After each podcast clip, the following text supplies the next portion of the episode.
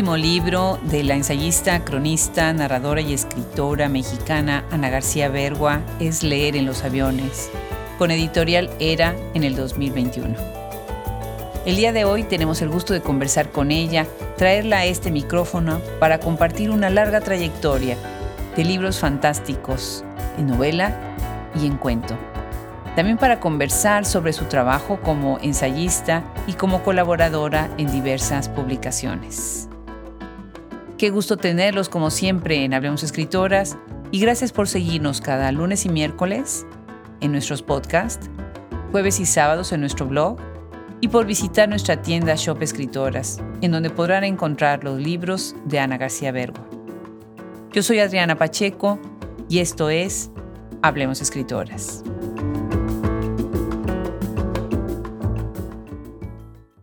Nacida en la Ciudad de México el 8 de octubre de 1960, la escritora Ana García Bergua ha colaborado en diversas revistas, como el Semanario Cultural Este País, la Orquesta, Letras Libres, La Jornada Semanal. Sus libros incluyen cuento, novela y ensayo. Estudió letras francesas en la Facultad de Filosofía y Letras en la Universidad Autónoma de México, UNAM, y también escenografía teatral en el Centro Universitario de Teatro. Ustedes no pueden imaginarse cuánto tiempo he esperado platicar con Ana García Bergua. Es de verdad un gusto. Yo la leo desde hace mucho tiempo. Me encantan sus libros. Les van a encantar a ustedes si no la conocen. Y si ya la conocen, les va a encantar todavía más. Muchísimas gracias, Ana, por sumarte a Hablemos Escritoras. Gracias, Adriana. No, pues qué gusto y pues para mí también es un honor pues participar en este proyecto pues tan admirable y tan pues enciclopédico, ¿no? Es realmente muy muy notable y pues muchísimas gracias por incorporarme al proyecto de Hablemos Escritoras, me encanta. Ay, pues al contrario, al contrario, ha crecido gracias a ustedes y a los que nos escuchan en tantos lugares en el mundo. Es tan interesante de repente ver en dónde nos están escuchando y cómo se meten a la enciclopedia. Fabuloso. Bueno, pero con el talento de ustedes, ¿cómo no lo van a hacer? Déjame empezar la conversación con una anécdota. Yo estudié en la Universidad de las Américas Puebla, en la maravillosa Universidad de las Américas Puebla. Y ahí tomé clases con Nacho Padilla uno de los miembros del crack, un escritor muy renombrado, muy conocido, que desafortunadamente ya no está con nosotros, y con él oí por primera vez el nombre de Ana García Bergua. Y ya de ahí me enganché, me enganché, eso fue bueno hace ya algunos, muchos años, pero de verdad que no dejé de leerte y tu obra ha sido, pues ha continuado. Y después aparece este libro, Leer en los aviones, y me hizo pensar en tus libros anteriores. Cuéntanos, Ana, ¿tú lees en los aviones? Pues sí, sí leo en los aviones. Me gusta mucho cómo, pues literalmente estamos suspendidos, ¿no? Y hay un tiempo y un espacio suspendido que, que se vincula para mi eh, modo de verlo con la literatura, ¿no? Y con el arte en general. El arte, la literatura son cosas que nos no es que nos alejen de la realidad, es que nos suspenden y nos dan como otro espacio de pensamiento y otra perspectiva. Entonces sí, sí leo en los aviones y también lo tomé como una imagen. Me encanta que recuerdes al queridísimo Nacho. Yo lo conocí cuando éramos jóvenes creadores, teníamos el apoyo de los jóvenes creadores y fue pues ahora sí como una luz en mi vida de escritora, Nacho Padilla, ¿no? Su literatura, nuestra afinidad por la literatura fantástica, teníamos muchos eh, puntos en común y pues me, me, me alegra que lo recuerdes. Ah, pues sí, yo creo que esa es una de las cosas que más aprendí de él esta beta de escritores que estaban empujando muchísimo y en la literatura fantástica, toda la literatura de la extrañeza, de lo inusual, muy interesante. Por otro lado, estoy pensando en que tú también eres hija de inmigrantes españoles, ¿verdad? Tu familia también viene de ese origen, ¿no? Sí, mi, bueno, mi padre eh, fue Emilio García Riera, eh, historiador del cine mexicano, autor de la historia documental del cine mexicano. Mi madre, pues también ella era correctora de estilo, feroz, debo decirte, muy buena. Y, y, bueno, pues yo les debo mucho también esta, pues mi, tanto mi vocación como los temas de mis libros también pues tienen algunos que ver con tanto con estas historias tan cinematográficas como eh, pues esta historia, pues el exilio, con el exilio. Pues yo, nosotros, yo y mis hermanos, pues pasamos la infancia escuchando historias, ¿no? No sé, como Angelina Muñiz, claro que ella como es mayor, digamos que lo vivió más directamente, nosotros seríamos hijos del exilio y nos llegó pues a través de todas estas historias muy dolorosas, la propia historia familiar, pues que tenía mucho de tragedia y aventura, la, la tragedia de, separarse de, los lugares donde crecieron y los lugares que amaron y las gentes que amaron y la aventura de llegar pues a otros territorios donde no sabían qué iba a ser de su vida, ¿no? Eh, creo que también esos han, han sido como temas que, que a mí me han tocado profundamente. Sí, Qué, lindo lo dices así, la aventura de llegar a otras tierras, con todo el miedo, la incertidumbre, pero también con el lado de la esperanza, ¿no? Eso es, es algo genial. Me encanta que mencionas a Angelina Muñiz Huberman.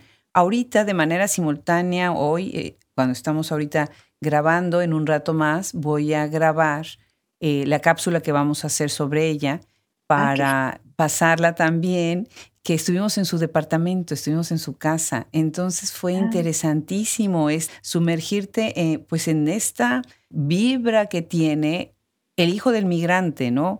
Que viene a, encontrar y a ver al país con otros ojos, ¿no? Muy interesante esa, esa imaginación de, de la migración, ¿no? Exacto, y, y, bueno, en el caso de Angelina se une también con toda la raigambre pues de judía sefardí, entonces, su, pues la, la historia de Angelina es súper interesante, desde luego.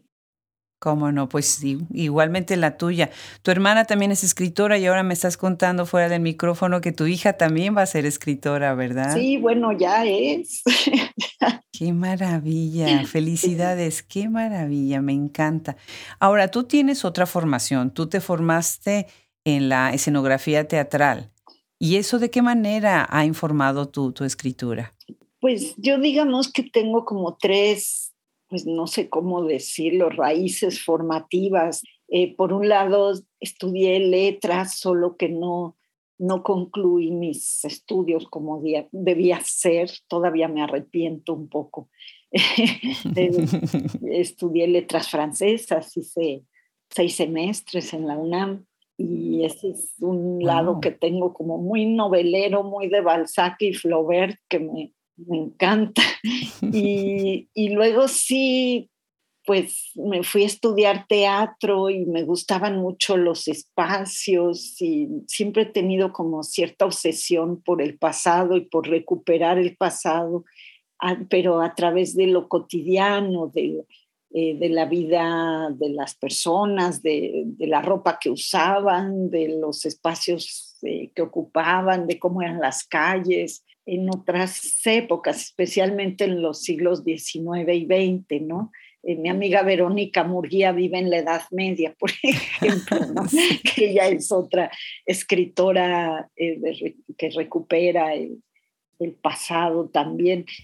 y la carrera de escenógrafo, pues tenía mucho que ver esa ilusión que yo tenía eh, con, con eso de recuperar los espacios. Y otra raíz que descubrí ya no por los estudios, sino pues a través del trabajo fue pues toda la parte de la historia, que también es algo que me que, que completa, digamos, esta, esta necesidad, de esta nostalgia por épocas que, que uno no vivió, pero que algo, algo siente cercanía con ellas. ¿no? Claro. Si ustedes leen a Ana García Bergua, se van a dar cuenta de la ambientación.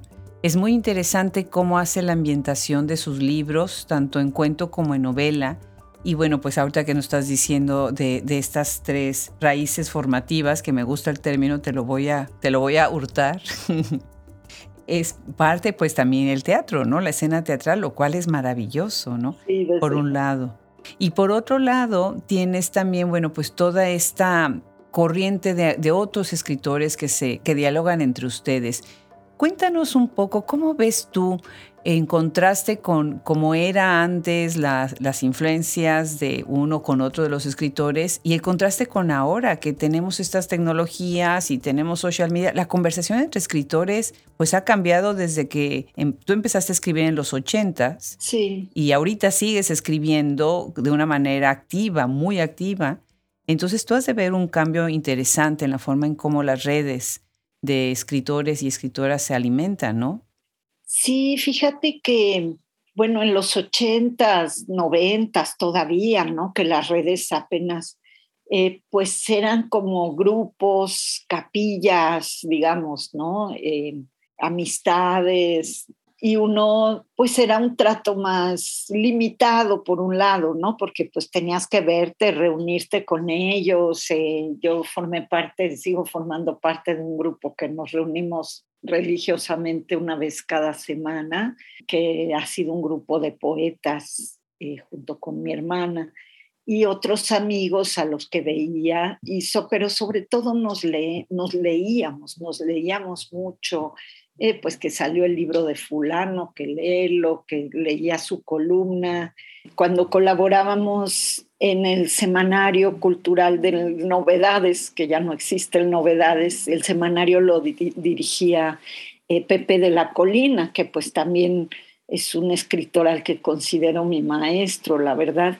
Y había esta conversación entre escritores, nos leíamos en los suplementos, leíamos los libros que iban saliendo y teníamos como tertulias, eh, grupos de amigos, digamos que, que era más, por un lado a veces no era tan fácil reunirse, aunque el grupo de artistas y escritores ciertamente era más pequeño y entonces era más fácil que todos nos conociéramos o por lo menos nos ubicáramos, ¿no?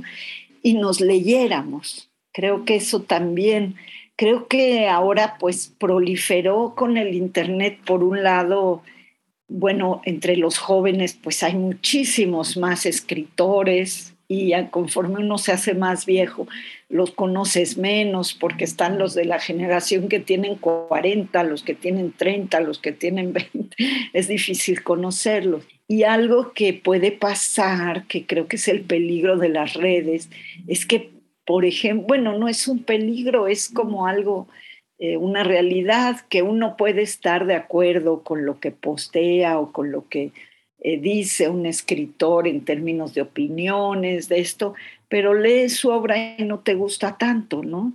Eh, digamos que es más fácil encontrar esa paradoja que antes, digamos, era por grupos, ¿no? Un grupo no le gustaba la literatura del otro grupo y, y era como más, estaba todo más vinculado a lo que se escribía y ahora es más difícil leernos entre todos, ¿no? Sí, sí, sí, de acuerdo. Tú y yo somos contemporáneas, nacimos en los 60, las dos.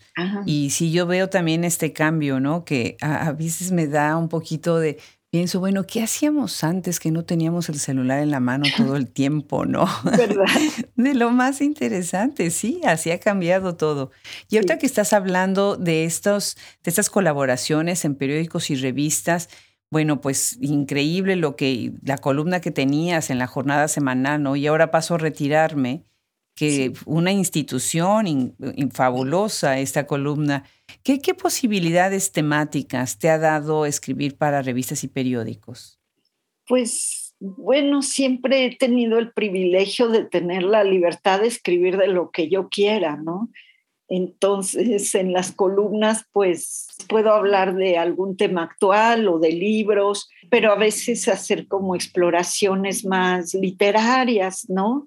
Eh, acercarme un poco a al relato o algo que yo hago mucho es este, como indagar en las posibilidades de lo real y a veces eso pues inevitablemente brinca a lo literario o a lo fantástico, ¿no? Y bueno, pues de, esas columnas salió uno de mis libros de crónica que se llama Pie de Página, que pues ya se agotó, salió en 2006, que era un, era un libro chiquito de textos eh, breves, digamos que había yo elegido algunos textos de pues casi todos publicados y les había dado como un tratamiento más literario, de estampas, algunos como de poesía en prosa. Y bueno, tengo uno ya preparado que quizás sale este año, eh, también de, de, algunos textos reunidos de, pues, digamos, de tantísimas columnas, ¿no? Eso también,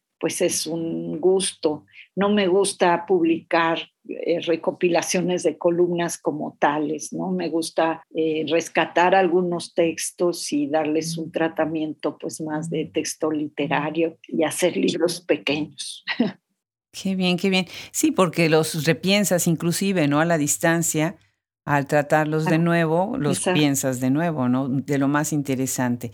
Bueno, pues empezando ya con tus libros, que son muchos, quiero primero leer los títulos de los que tengo acá conmigo, nada más para que vean algunos de los que eh, leímos gustosamente para preparar esta conversación.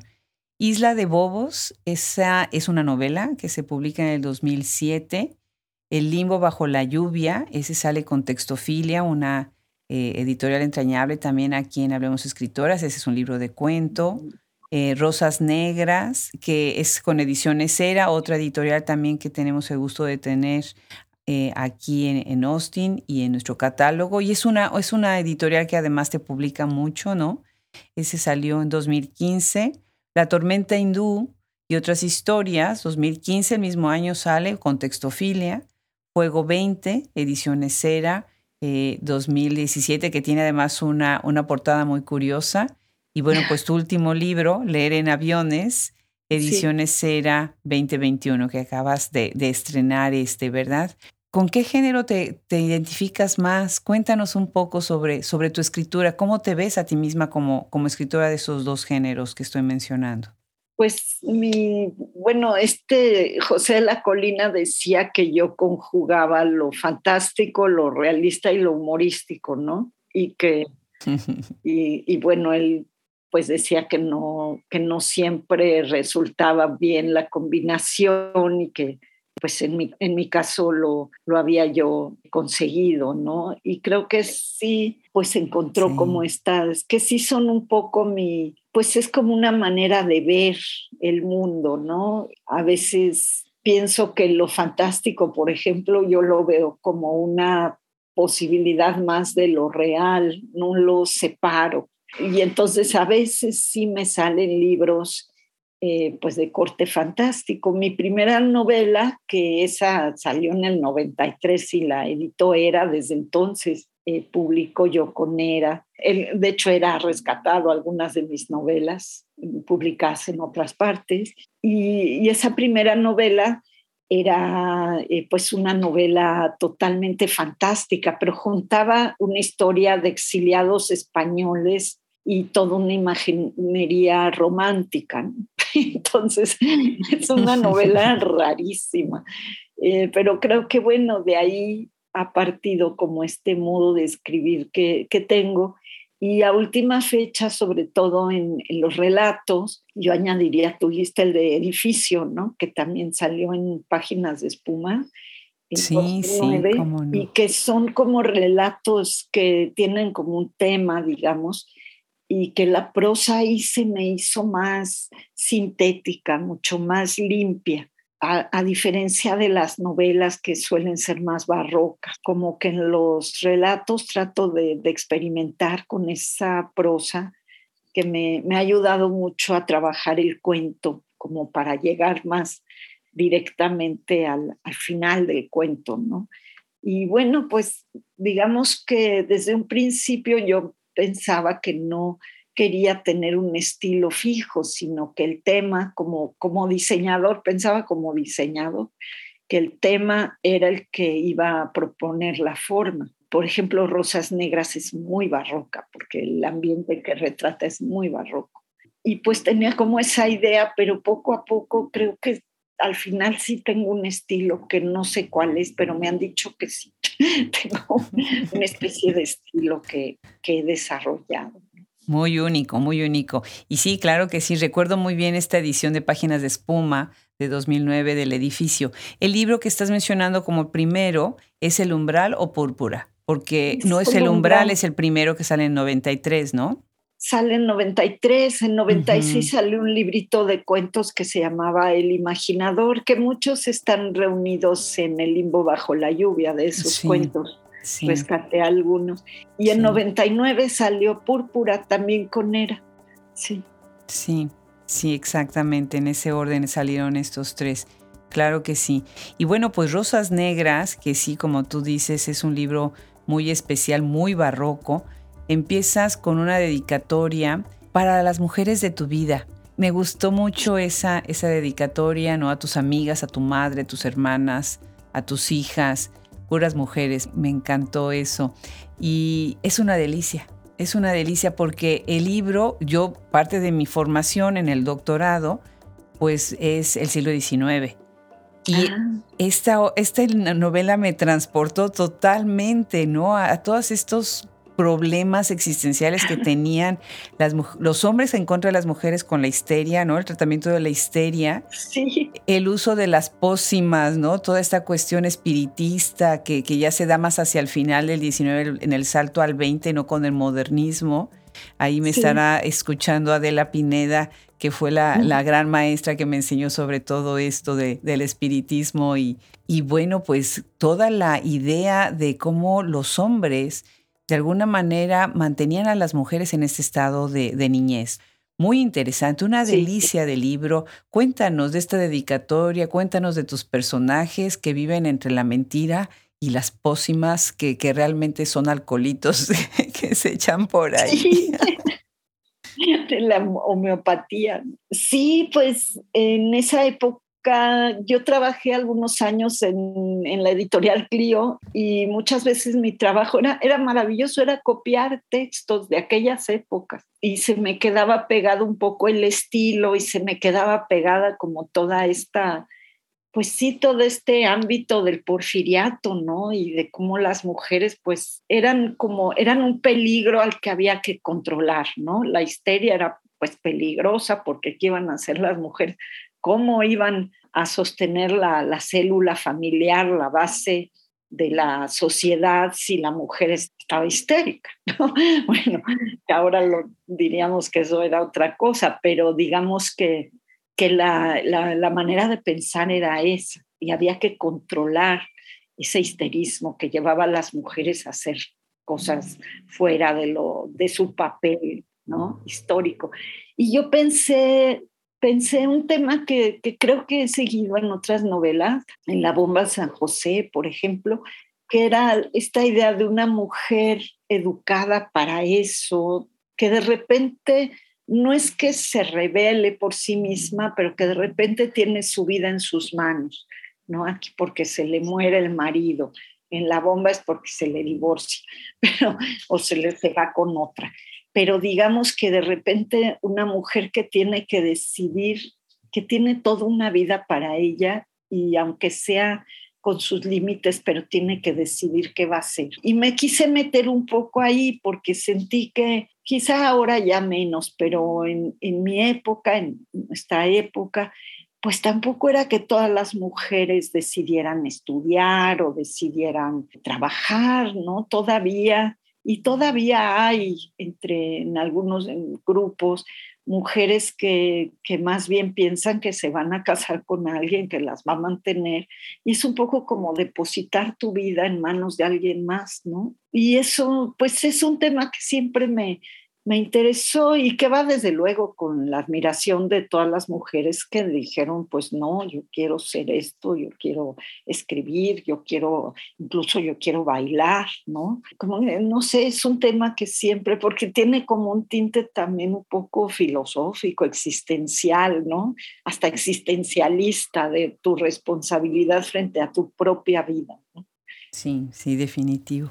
Hortensia y Sibila son instrumentos además, o se ve, se vislumbra al principio del libro, después cambia obviamente, del deseo, ¿no? De los hombres. y como en el momento en que ya no les sirven, las quitan, en el momento en que las quieren, ahí las tienen, ¿no? Eh, y eso se me hace que, es mucho hacia dónde vas tú, ¿no? Como de repente, Sibila, pues desde la decisión de qué va a ser, eh, si va a cremar al, hijo, al, esposo o no lo va a cremar, ¿no? Que son cosas que pues en, ese momento casi casi la, la, ven los demás como diciendo, pero ¿por qué estás decidiendo tú, no? Sí, exacto. Y estaba esta cosa del espiritismo, que yo pensaba mucho en Madero. Y, ah, claro que sí. las mesas voladoras. Y bueno, si es como tú bien dices, es una época gozne, ¿no? Entre el 19 y el 20.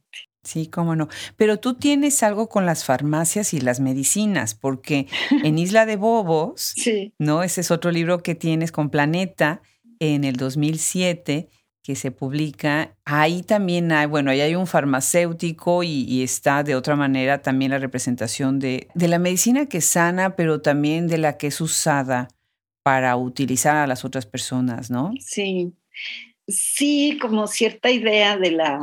Y eso que yo no, no tomo chochitos ni nada, yo voy al doctor Galopa, pero me parecía que se podía usar. En el caso de Isla de Bobos, bueno, es que el capitán sí trabajó en una farmacia antes de que de entrar al ejército, ¿no? Sí era un dependiente de farmacia, que era como su, pues como un reflejo de, del fracaso como familia, de, de la familia eh, esta, pues que llegaron a fundar una, a hacer algo en los ferrocarriles, negocios y, y, fracasó y murió el papá y entonces, bueno, y luego estaba la cosa de que es que cuando leían en el archivo de la defensa que, que el hombre a cada rato pedía permiso para regresar de Clipperton, para tratarse los riñones, porque pues entre el escorbut y él tenía unas piedras de los riñones que lo traían muy mal. Y entonces, bueno, pues por ahí también me parecía que podía yo eh, usarlo un poco como simbolismo, ¿no? Y como, como, pues las enfermedades sí influyen en las decisiones que toma uno. No decides lo mismo con dolor de estómago que sin él. Muy buen ejemplo, muy buen ejemplo. Y déjame aprovechar ahora que ya estás hablando más de Isla de Bobos. Quienes están escuchando ahorita estamos conversando con la escritora mexicana Ana García Bergua y una de las cosas que yo veo en tus libros, Ana, es los inicios de tus libros, de tus cuentos y de las novelas. Les voy a, a dar una probadita, miren. En Isla de Bobos empieza con una excelente primera frase. Dice, desde pequeño fui gallardo. Y bueno, ahorita estás hablando precisamente de esta decadencia de la familia y después vamos a ver qué es lo que sucede con este personaje, ¿no? En Rosas Negras dices, nunca se supo cómo llegó ahí. Así empieza. En Fuego 20 dices, el tío Rafa piloteaba aviones y yo lo admiraba como a nadie. Y después vamos a ver quién es el, el tío Rafa, ¿eh? vamos a ver, ¿no? Y lo mismo sucede con los cuentos. Qué interesante esta brevedad de, los, de, tu frase que enriquece tanto la imaginación desde el principio. Pienso muchísimo en Pedro Páramo. Obviamente tenemos una gran tradición de, primeras frases en la literatura que son importantes. Y yo creo que tú eres una de las escritoras que se suma precisamente a esa tradición. Cuéntanos un poco sobre tu técnica y este delicioso inicio con una frase breve de tus cuentos y tus novelas. Fíjate que justo hace bueno, poquito antes de, empezar esta conversación, estaba yo viendo una noticia que parece que el escritor argentino, el, poeta Noé Gitrick, eh, es candidato al Nobel. Ay, no me digas. Sí, me dio un gustazo porque en el CUT también yo tuve, además de estudiar escenografía, pero estudié teatro, con, teníamos excelentes maestros de literatura. Estaba Juan Tobar, estaba Esther Seligson y Noé Gitrick, que era mi, pues debo decir que era mi profesor preferido porque nos desmenuzaba las novelas, era una delicia. Y él... Lo estudiamos en el doctorado mucho nosotros. Sí, eh, un gran escritor y qué privilegio haberlo tenido de maestro.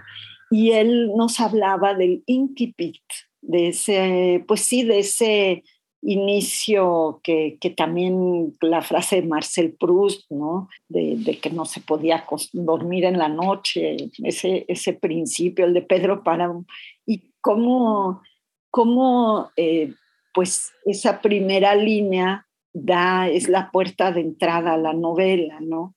Y para mí, a veces incluso, pues es la que te habla de, de qué va eh, lo que vas a leer, ¿no? De qué, de qué irá, de qué se trata. Yo lo, trato mucho el tema en mis talleres. Es como cuando entras a una casa y huele a comida o huele a desodorante o no sé, para mí es un poco eso. Tiene que ser algo eh, enfático, que tenga que ver con el tema del libro, y que también te meta a su ambiente, ¿no? Entonces, por ejemplo, en Isla de Bobos, pues que habla mucho de la vanidad de este capitán y al mismo tiempo de su debilidad, pues creo que era una frase que, podía funcionar, ¿no? Y sí suelo volver a empezar las novelas cuando las acabo y, pensar mucho la primera frase.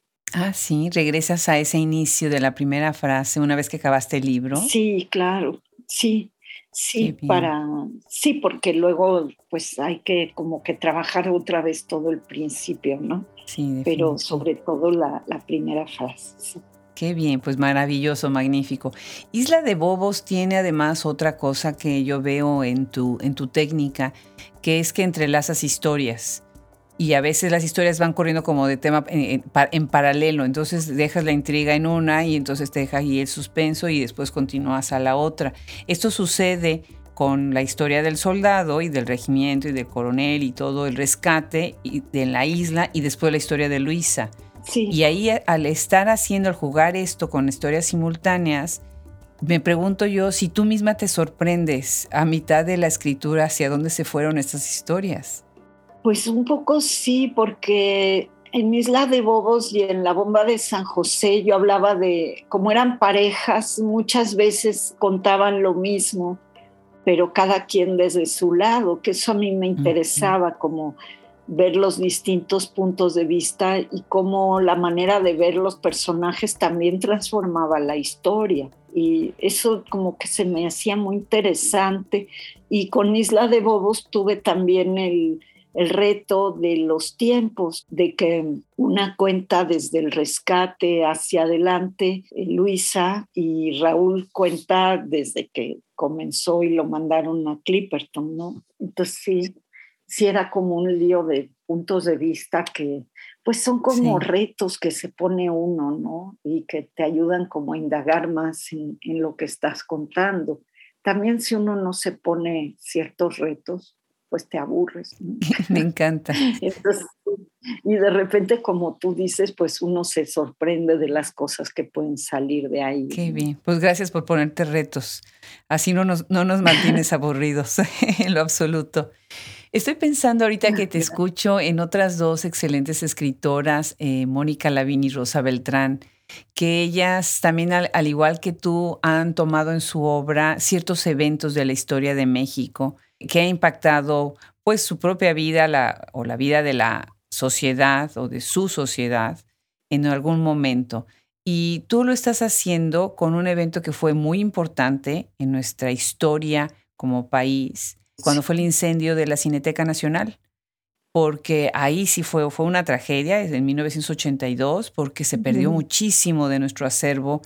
Eh, totalmente. fue una tragedia, ¿no? Obviamente los jóvenes tal vez ya no lo piensan porque a lo mejor ni lo saben qué sucede. Y tú lo tomas en Fuego 20, otro de tus libros, otra de tus novelas, muy interesante. Cuéntanos cómo es que tú tomas estos eventos y cómo los vas seleccionando para que se hagan relevantes en tu obra, cómo son relevantes para ti misma y de ahí van a tu obra. Sí, pues en, lo de Fuego 20, de hecho yo trabajaba en la cineteca cuando se incendió Wow, no me digas sí. cosa. Sí, yo trabajaba ahí en el departamento de investigación. Tenía un trabajo precioso porque mi trabajo era ver las películas del acervo y hacer como un informe de en qué estado se encontraban. Un trabajo más, no tenía mucho, pues era, era como del de copiar documentos. A mí me encantan esos trabajos. Si pudiera volver a tener esos trabajos, sería feliz. Porque pues cualquier, cada día me tocaba una película distinta, ¿no? Qué y yo no decidía cuál, era un trabajo hermoso, pero pues, pues se quemó la cineteca ya y también fue una época dura porque fue después, pues poquito después, en realidad tres años después de que había fallecido mi hermano, en fin, de cosas rudas de la vida. Y yo como que siempre tenía un poco como pendiente hablar de, de la época, del incendio y de la época. Y bueno, hasta, pues sí, hasta hace no tanto que me animé a escribirlo, ¿no? el Fuego 20, de ahí salió el tema y bueno, siempre tuve la intriga de cuántos fallecidos hubo, ¿no? En realidad, que pues no, no se dijo nunca cuánta gente había muerto. Sí, pues lamento también mucho lo de tu hermano. Cómo esas, esas pérdidas nos, nos van haciendo, ¿verdad? Nos van labrando. Sí. Bueno, por otro lado, de, tus, de las lecturas que a mí me ha encantado cuando me he acercado a tus libros, es cómo escribes cuento. Y en cuento tienes otro perfil, aunque podríamos decir, bueno, es que es una narrativa también, estamos hablando de otro género de la misma narrativa. No, no, no, no, no. Acá se ve muchísimo la sorpresa, esta cuestión fantástica, estas máscaras, eso me encanta, cómo la gente portamos máscaras, ¿no? Cómo hablas de la identidad a partir de, de máscaras que, que, que nos ponen ahí, que nos ponemos enfrente. Hoy precisamente eh, la reseña que tenemos los jueves, la mini reseña, es sobre tu libro, eh, Leer en los aviones. Y eso es lo que mencionaba, son reseñas breves las que salen los jueves. Entonces mencionaba brevemente acerca de cómo tú, al explorar estos límites de lo humano, nos enseñas lo que es eh, lo, lo, humano, ¿no? Y también al explorar esta idea de la identidad a través de las máscaras. Y pienso en el caso de tu cuento, El abrazo del oso, o en Visita a las muchachas, en tu libro La tormenta hindú y otras historias. Pienso en tu cuento Músculo. Qué, interesante cuento. Bueno, ese se lo recomiendo muchísimo a todos los que les guste ir al gimnasio. Eh, eh, lean ese cuento. Ese está en el limbo bajo la lluvia. Eh, obviamente pienso en tus personajes, en Rafa y Saturnina, en Fuego 20. ahí con la idea de los disfraces sociales, y acá estoy citando a Alfredo Núñez Lanz, que escribe un artículo sobre ti, sobre este libro en literal. Platícanos un poco acerca de la, de la identidad, de la idea de la identidad a través de la literatura, de tu literatura. Pues sí, es algo que es otro tema que justamente también siempre me, me ha interesado, ¿no? El tema de la identidad. En La Tormenta Hindú hablaba mucho de eso porque es un, un libro de, sobre viejos, ¿no? Hay muchos cuentos donde hay viejos que pierden la memoria, que dejan de ser ellos mismos. Y es algo que siempre pues me ha, me ha, interesado, no sé por qué, de quién es uno y a lo largo del tiempo cómo va uno cambiando, ¿no? Las identidades sexuales también, eh, o de género, como dicen ahora, ¿no? ¿Qué es ser mujer? ¿Qué es ser hombre? No sé, como que son cosas que eh, no me gusta explorarlas ideológicamente o dogmáticamente, sino pues más como historias personales, ¿no? Con todas sus condicionantes, sus peripecias. Y a través de ahí yo trato como de, de explorar. Pienso en, en este cuento de Visita a las muchachas. Bueno, cómo hay eh, siempre hay algo que el cuento revela, ¿no? Más allá de lo que cuenta por encima, siempre hay algo que el cuento revela y en los míos, en efecto, como bien señalas, tiene que ver con esta identidad, ¿no? Con lo que somos más allá de, de lo que mostramos por afuera, ¿no? Sí, eh, claro que sí. Como también nosotros mismos nos disolvemos en esas muchas ideas que queremos mostrar a los otros y pues nos perdemos por completo, ¿no? Muy, muy interesante. Este libro de La tormenta hindú y otras historias, que además gana el Premio Bellas Artes de Narrativa Colima, es un libro de 22 historias, geniales todas, todas. En ella aparece el Maverick. Yo me acuerdo mi mamá cuando era niña siempre me hablaba del Maverick, era así como el coche, ¿no? De la época, de los, de los chicos guapos. Y bueno, aparece ahí y aparece, es el coche que maneja el tío en Fuego 20, ¿no? Eh, y después aparece también el Pedregal, ¿no? Como esta zona icónica residencial. ¿Consideras la ciudad y estos objetos las cosas, otros de tus personajes? Sí, desde luego. Por ejemplo, en Púrpura era la ciudad un poco como en los años 30, 40, ¿no? Un poco. En la bomba de San José es el arranque de los 60 en la ciudad, la zona rosa, y en Fuego 20 es pues en el 82, un poco eh, y a veces en los cuentos se me cuelan también las épocas. En el Maverick, pues es eh, un chavo, pues digamos en los setentas, ¿no? Un, un preparatoriano al que le dejan manejar un Maverick, que no es suyo, por supuesto. Y es buenísimo, buenísimo ese cuento, hasta el último instante. Gracias. Sí, que va llevando, que es el chofer de una ancianita, ¿no? y como hay como un desencuentro absoluto entre ellos, ¿no? cada uno vive su, su realidad paralela.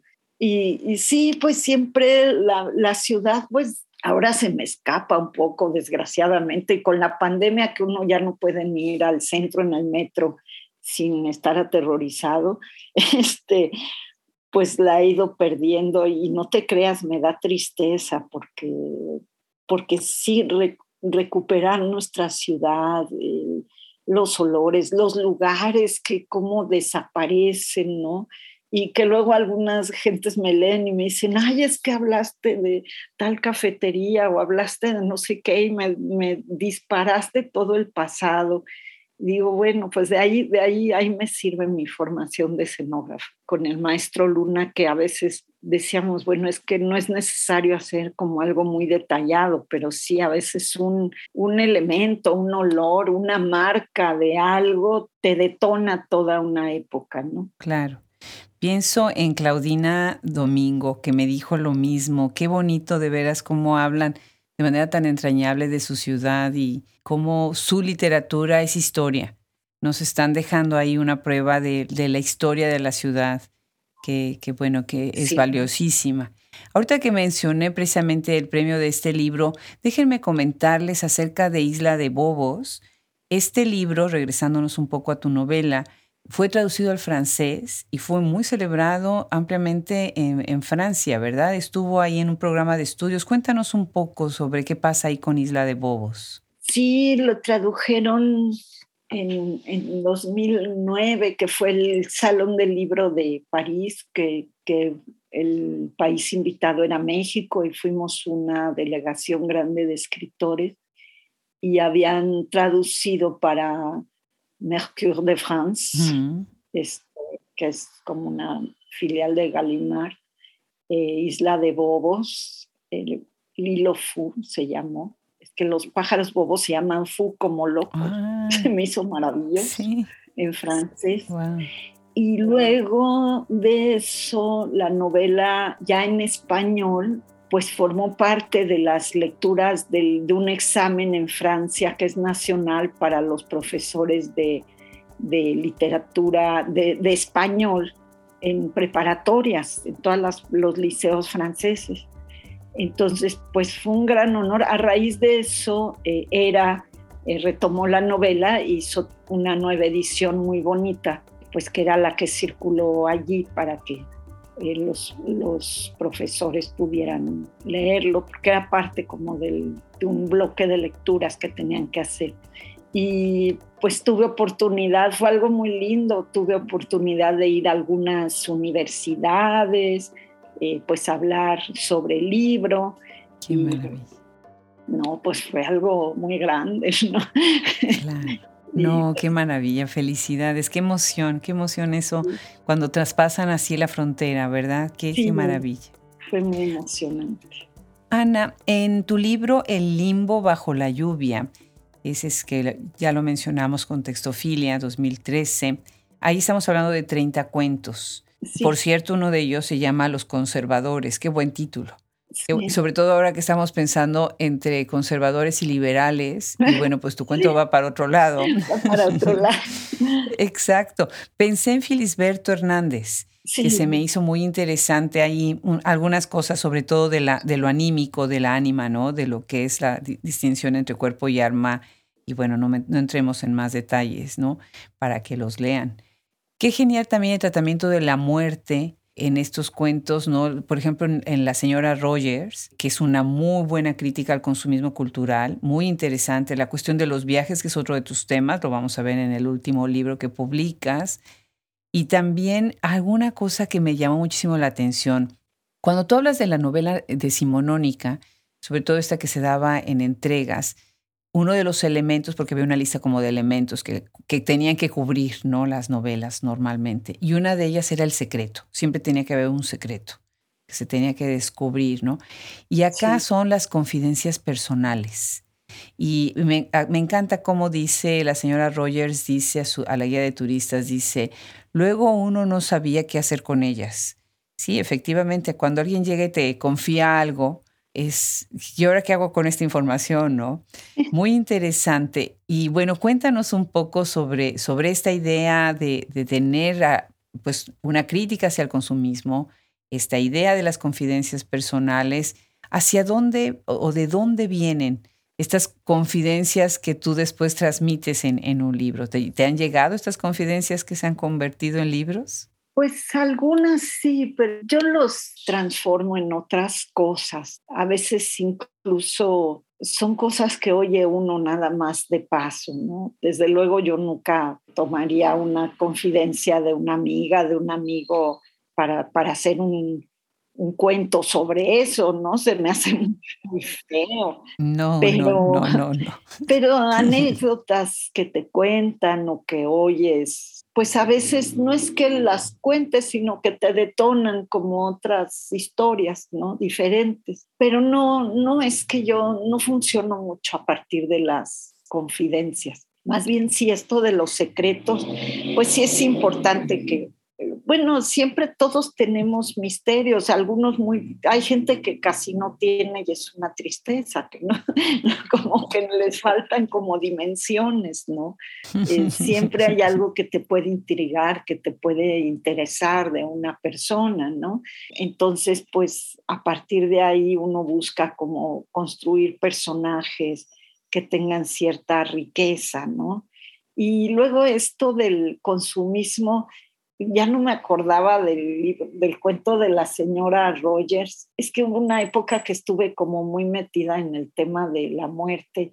También tuvo que ver con, pues, con que falleció mi papá y escribió otro librito que se llamaba La confianza en los extraños, que ahí está el de la señora Rogers y esos que, que recupero en, en el limbo y tenía como esta idea un poco de lo absurdo de la muerte, ¿no? Y del cuerpo y el alma, que también está en Rosas Negras. Y también esta idea del turismo y los souvenirs, que siempre me ha parecido muy gracioso.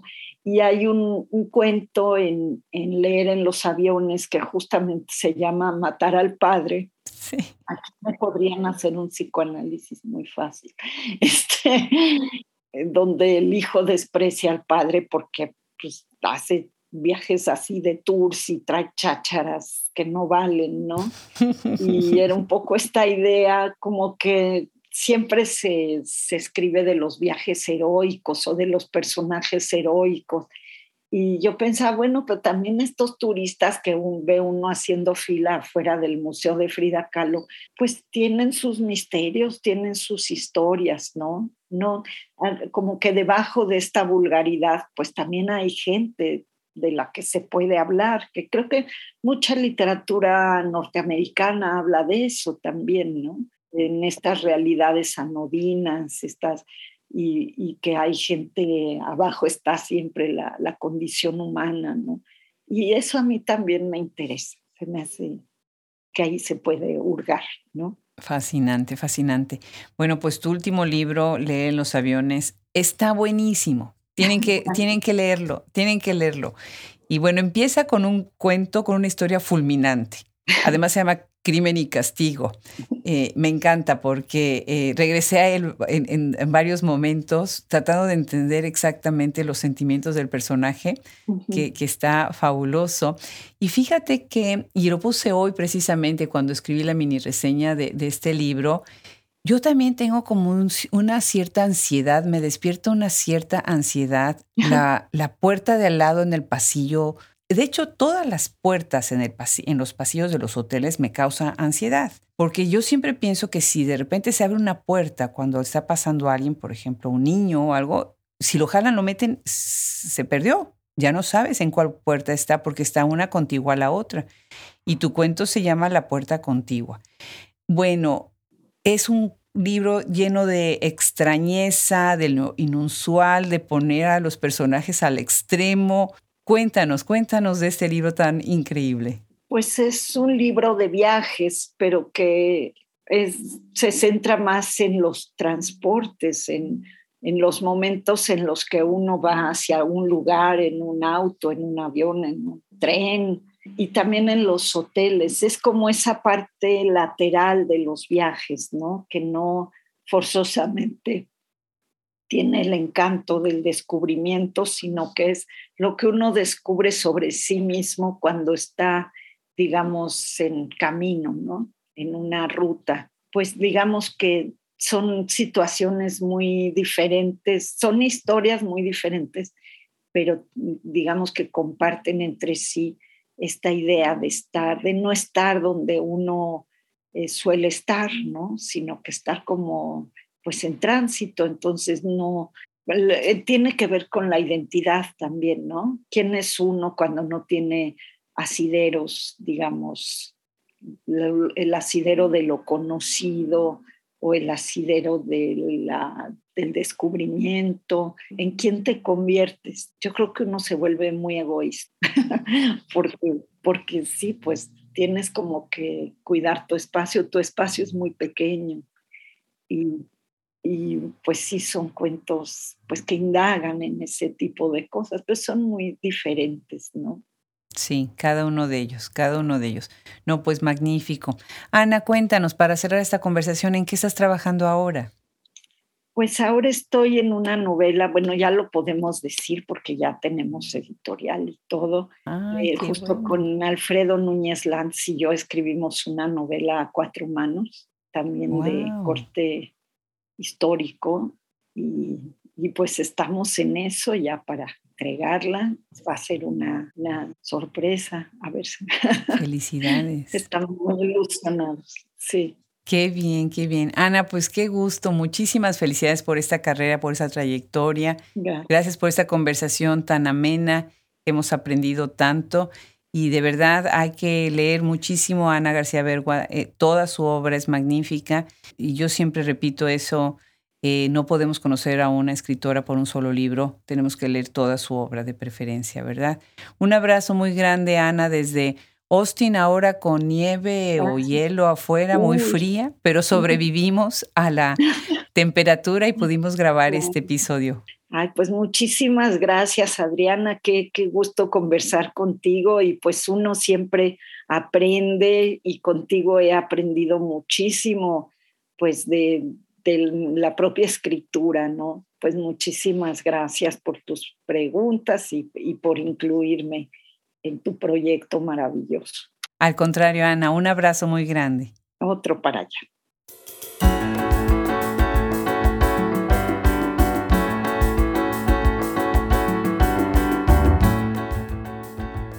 Muchísimas gracias a Ana García Bergua por su generosidad y por su tiempo ha sido una conversación deliciosa. Muchas gracias a todos ustedes que nos siguen y que ven también nuestro blog. Y muchísimas gracias a nuestro equipo, Fernando Macías Jiménez, eh, Ingeniería de Audio, Cristian Josefi, Edición de Audio, Andrea Macías Jiménez, Social Media. Y gracias también a nuestros colaboradores, Wilfredo Burgos Matos, Alejandra Márquez, Liliana Valenzuela, Juliana Zambrano, Verónica Ríos, Fran Denstedt, Gaele Calvez, Gisela Jefes. Sin ellos, esto no sería posible. Nos despedimos y nos escuchamos en la próxima edición de Hablemos Escritoras. Yo soy Adriana Pacheco.